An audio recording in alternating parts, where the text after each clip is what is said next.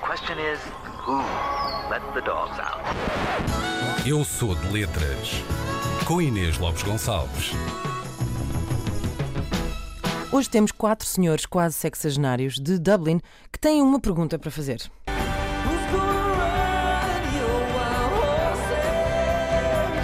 A resposta é muito fácil. A resposta é ninguém. Sabem porquê?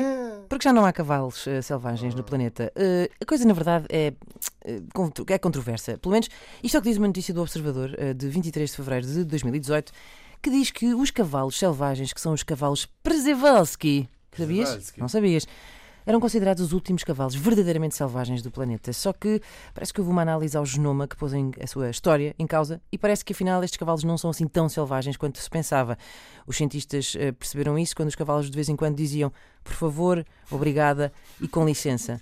Pelo que os cientistas disseram, hum, espera, isto não podem ser cavalos selvagens. Eh, esta, a população destes cavalos desapareceu nos anos 60 eh, e o último animal foi avistado em 69. Eh, e depois, eh, desde o início dos anos 90, que houve várias tentativas de reprodução em cativeiro ehm, e até já houve a libertação de uma manada na Mongólia. Mas eu pergunto, se os cavalos são selvagens, se, os- se as pessoas estão a tentar mantê-los, eh, portanto, em cativeiro para depois... eh, já não são selvagens, não é? Dá-me ideia, aí, que, dá ideia que não. Esta canção eh, faz parte de Achtung Baby, um, célebre álbum eh, dos eh, Santinha. U2, e foi inspirada na separação eh, do guitarrista dos U2, The Edge, eh, da sua mulher de 7 anos. Quer dizer, calma, a mulher dele não tinha 7 anos. Calma lá com isso. Não, ele foi casado com ela durante 7 anos e é mãe dos seus três filhos. Curiosamente, a Edge viria depois a casar com uma senhora que conheceu na digressão eh, que sucedeu a esse álbum. Sabem como é que se chamava essa digressão? Como se chamava? Zoo TV.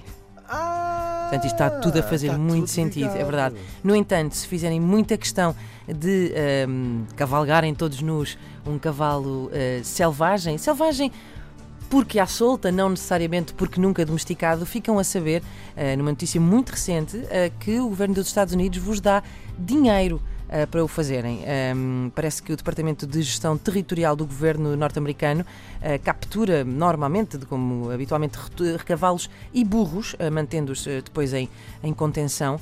Só que qual é o problema? Cada um deles custa muito dinheiro em alimentação e cuidados veterinários e já há perto de 6 mil É exemplares como destes pão de ló, cavalos. não é? O dinheiro do pão de ló. É muito sim, porque alimentam burros a pão de ló, Pão de ló, claro. sim.